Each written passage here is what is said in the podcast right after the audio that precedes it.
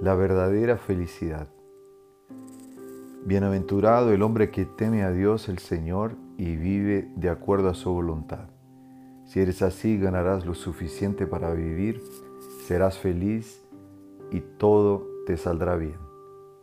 Salmo 128, versículos 1 y 2.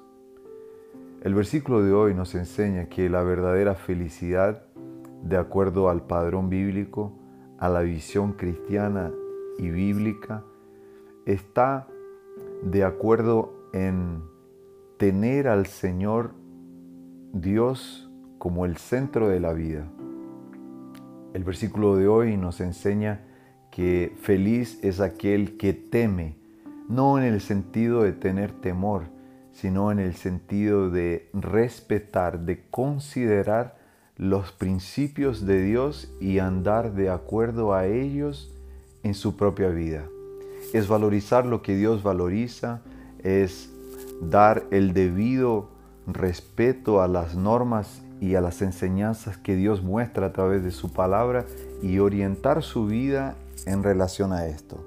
La persona que es capaz de vivir así, la Biblia considera una persona feliz y tendrá lo suficiente para vivir.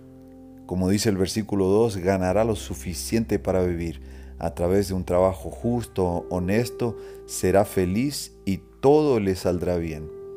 A veces podemos pensar que la verdadera felicidad está en la ausencia de problemas, o en la ausencia de dolor, o en la ausencia de dificultades. Sin embargo, dentro de la perspectiva bíblica, sabemos que después que entró el pecado en el mundo, no existe ningún lugar en el planeta Tierra donde nosotros no podamos ver alguna marca o alguna consecuencia del pecado. Por lo tanto, la verdadera felicidad está en seguir los principios orientados por el Señor en su palabra y vivir de acuerdo a ellos. Hay una historia interesante que nos cuenta una otra faceta de la felicidad que también es importante recordarla. La historia dice que dos hombres, ambos gravemente enfermos, se encontraban en la misma habitación del mismo hospital. Uno de ellos podía sentarse en su cama durante una hora todas las tardes para que así los fluidos circularan por sus pulmones. Su cama estaba junto a la única ventana de la habitación. El otro, su amigo, siempre tenía que acostarse de espalda porque eh, la enfermedad por lo cual había sido acometido no lo dejaba levantarse. Los hombres hablaban durante largas y largas horas de sus familias, de sus esposas, de la casa, sus trabajos y dónde habían pasado sus vacaciones. Y todas las tardes cuando el hombre de la cama junto a la ventana se sentaba, se pasaba el tiempo describiendo a su compañero de pieza las cosas que él podía ver desde el otro lado. El hombre de la cama al lado comenzó a vivir esperando esos periodos de una hora en los que su mundo se agrandaban y se animaban con toda la actividad y el color que su compañero le describía. La ventana daba a un parque con un hermoso lago. Patos y cisnes chapoteaban en el agua mientras los niños jugaban con sus botes de papel. Los enamorados se paseaban por el parque caminando con sus manos juntas por en medio de las flores coloridas y junto al arco iris que se formaba a veces al final de la tarde cuando llovía y el sol nuevamente aparecía. Enormes, enormes árboles y grandes árboles viejos acariciaban el paisaje y a lo lejos se podía disfrutar y ver una tenue vista del horizonte de la ciudad. Mientras el hombre de la cama junto a la ventana describía todo esto con extraordinario detalle, el otro hombre al lado de la habitación cerraba sus ojos e imaginaba cómo debería ser bonita todas las imágenes descritas. Un día, el hombre de la ventana describió un desfile que pasaba, y aunque el otro no podía oír la banda, podía verla y oírla en su mente, mientras que el otro caballero la refractaba con palabras muy descriptivas. Y así se pasaban los días y las semanas. Una mañana, cuando la enfermera llegó a la habitación trayendo agua para sus baños, encontró el cuerpo sin vida del hombre que estaba cerca de la ventana. Había fallecido pacíficamente en cuanto dormía en la última noche. Ella estaba muy triste y llamó entonces al personal del hospital para que pudiesen llevarse el cuerpo. Tan pronto como le pareció apropiado, el otro hombre preguntó a la enfermera si podía cambiar de lugar y lo podían poner junto a la ventana. La enfermera dijo que no había ningún problema y entonces hicieron todos los preparativos para cambiarlo. Después de asegurarse de que el hombre estuviera bien e instalado, la enfermera salió de la habitación.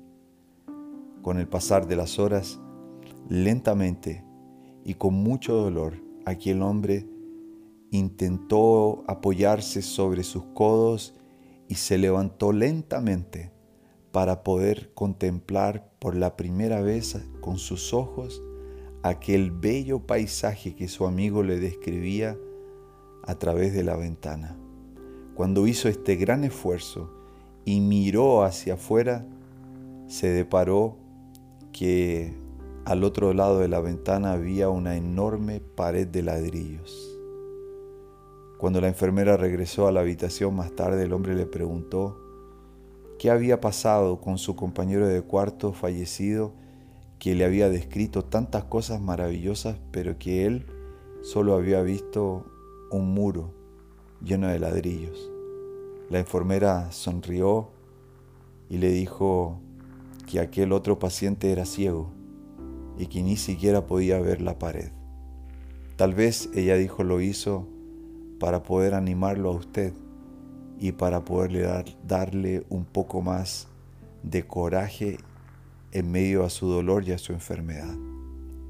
La moraleja de esta historia nos cuenta que hay una enorme felicidad en hacer los otros felices. Hay una enorme felicidad en hacer felices a los demás, a pesar de nuestros propios problemas. Dicen que el dolor compartido es la mitad de la tristeza, pero la felicidad cuando se comparte se duplica. Si quiere sentirse rico, cuente todas las cosas que tiene que el dinero no puede comprar. Hoy es un regalo, por eso tal vez es que le llamamos presente. Por lo tanto, vamos a disfrutar cada momento que vivimos. Vamos, conforme dice el versículo de hoy, guardar los preceptos de Dios en nuestro corazón y orientar nuestra vida siguiéndolos, aquello que Dios valoriza, que nosotros también podamos valorizarlo y que la verdadera felicidad podamos encontrarla siguiendo a nuestro Dios, porque finalmente este es el resumen de la vida feliz en esta tierra. Muy pronto cuando todo el sufrimiento y el dolor pasen y cuando, conforme la Biblia dice, Jesús regrese a esta tierra, podremos sí tener una felicidad completa. La muerte ya no existirá, el dolor, el sufrimiento, el desamparo, los abusos, la injusticia. Y entonces las leyes de Dios serán obedecidas por todos y podremos vivir con Él para siempre. En cuanto ese día no llega, podemos encontrar la felicidad andando cada día en sus caminos.